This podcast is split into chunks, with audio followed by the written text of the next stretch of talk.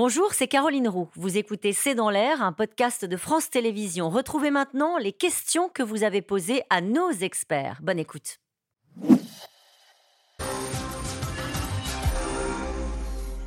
Si les États-Unis demandent à leurs ressortissants présents en Russie de quitter ce pays, n'y a-t-il pas péril en la demeure? Il y avait déjà péril en la demeure. Des, ressortissants, une ressortissante, en tout cas américaine, a été euh, jugée, euh, condamnée, échangée ensuite contre un trafiquant d'armes euh, bien connu. Donc la, politique des otages existe en Iran, elle existe parfois en Russie, elle a existé en Chine dans l'affaire de la fille du fondateur du groupe Huawei, vers le Canada.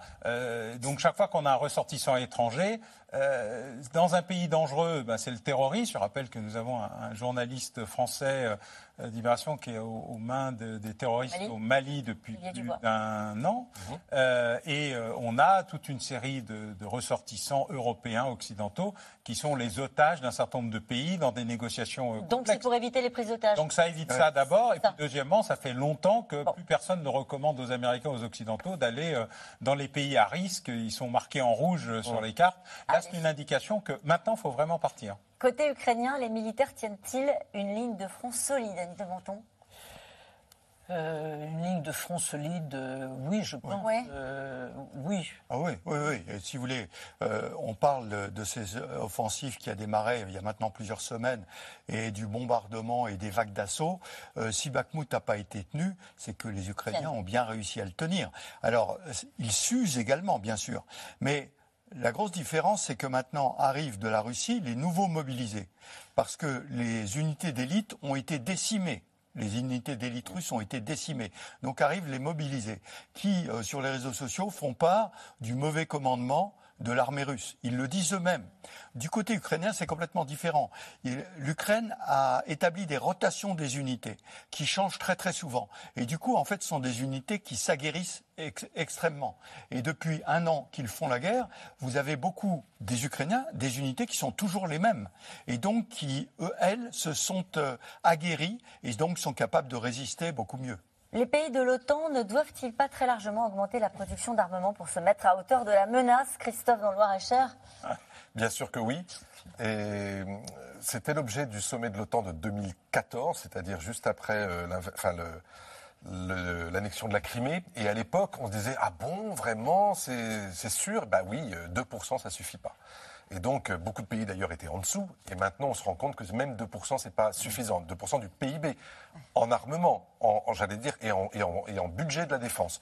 Donc, il faut à la fois produire et pas forcément du très sophistiqué. Il faut surtout produire, comme on le voit aujourd'hui, du basique. Parce que ce basique-là, si. Euh, des obus. Des obus, par exemple, évidemment, des obus de 155, comme le disait le général. Mais ça veut dire qu'on ne produit pas assez et qu'il va falloir peut-être aussi apprendre à ne pas produire que pour nous-mêmes, mais aussi pour mettre en commun et c'est l'un des projets évidemment de, la défense européenne, c'est de produire en commun pour avoir des stocks en commun, pour pouvoir les utiliser en commun. On produit, nous, la France, des obus de 155 Oui, bien sûr. Oui, alors euh, ça, va être une vraie révolution. Parce que je rappelle que dans le temps, jusqu'à maintenant, il y avait des, des normes à peu près de stock mais personne ne révélait ses stocks. Mm. C'était un grand secret. Chacun gardait pour soi euh, son état des stocks.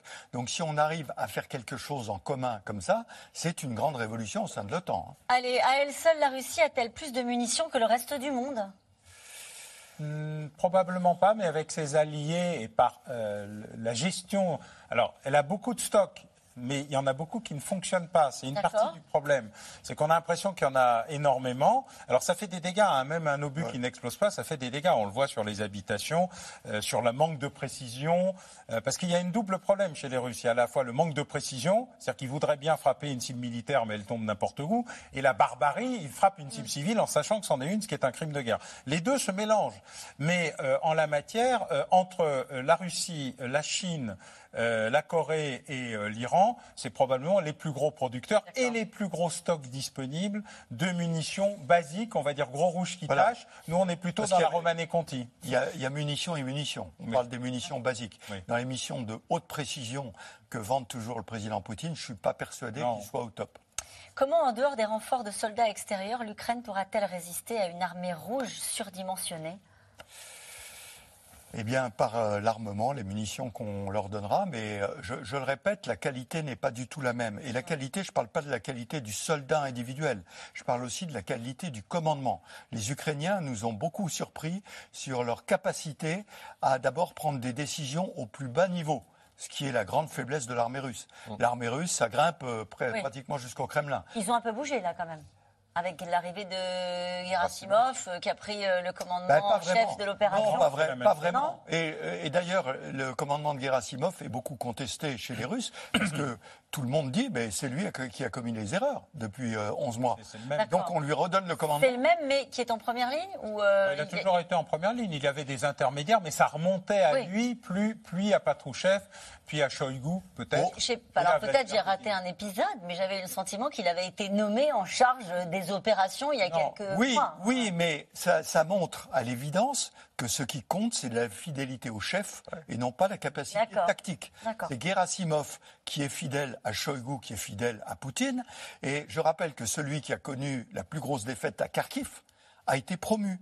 C'est-à-dire que vous perdez une bataille et vous êtes promu. Pourquoi? Parce que vous êtes proche du chef. Allez, la Moldavie a-t-elle les reins assez solides face à la menace d'un coup d'État russe? Probablement pas. Euh, en tout cas, sur le plan institutionnel, on voit bien que le changement de gouvernement répond à ça. C'est parce qu'il y avait une faiblesse. Deuxièmement, sur le plan militaire, absolument pas. Euh, il n'y a pas d'armée moldave digne de ce nom pour combattre contre qui que ce soit. Euh, et troisièmement, il y a de alors il y a de bons services de, sécurité intérieure, il y a une bonne police, il y a une bonne gestion des frontières. Euh, assez efficace. Mais encore une fois, c'est un tout petit pays, c'est 3 millions d'habitants, et on se rend compte qu'aujourd'hui, ce pays qui est sur la, en première ligne, littéralement en première ligne, on lui demande de faire des efforts communs comme la Pologne ou comme les Baltes, ils n'en ont pas les moyens, et c'est pour ça qu'il faut l'aider. Les Occidentaux, justement, vont-ils envoyer des troupes en Moldavie afin de parer un coup d'État? Non, parce que ça n'est pas un pays de l'OTAN, ça n'est pas un pays de l'Union européenne. Donc vous pouvez l'aider à acheter des armes, vous pouvez l'aider à, renforcer ses systèmes de sécurité avec une énorme coopération euh, euh, avec les services. Mais euh, ce sera d'aller plus loin. Mais c'est une partie des erreurs, pardon, c'est une partie des erreurs qui sont les mêmes depuis que le président Biden a dit qu'il n'enverrait pas un seul soldat à Kiev. Ce sont de très mauvais signaux. On enverrait une unité même très faible, mais un signal très fort du nous avons des soldats là. Ils viennent dans le cadre d'une coopération bilatérale, multilatérale. Ils ne sont pas armés, mais c'est un signal. Si vous touchez à la Moldavie, c'est une agression collective et nous répondrons comme une agression collective. Ça donnerait le signal qui est celui que nous n'envoyons jamais. Et depuis le début, depuis que le président Biden a dit pas un soldat à Kiev, les signaux sont mal compris parce qu'ils sont mal émis. Ceci étant, les troupes de l'OTAN ne sont pas loin. Je rappelle que les forces françaises sont en Roumanie. C'est pas loin de la Moldavie. Donc si les Russes veulent se frotter à l'OTAN de très près, qu'ils aillent en, modèle, en Moldavie. On sait qu'à un moment, il faudra arrêter Poutine. Quel pourrait être le point de bascule, Bruno, dans Val-de-Marne? François Clémenceau? Bon, c'est difficile hein, comme question. 15 secondes. Bon, on vous la reposera. Je suis sûre qu'elle reviendra cette question. Je suis sûre qu'on reparlera de la situation et en Ukraine et en Moldavie et ailleurs. Merci à vous tous. Je vous rappelle que vous pouvez nous retrouver quand vous le souhaitez en replay et en podcast. Très belle soirée.